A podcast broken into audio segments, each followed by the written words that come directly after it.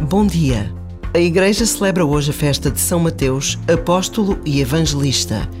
Cobrador de impostos, deixou tudo para seguir Jesus, tal como continua a acontecer a milhares e milhares de homens e mulheres por todo o mundo desde aquele tempo.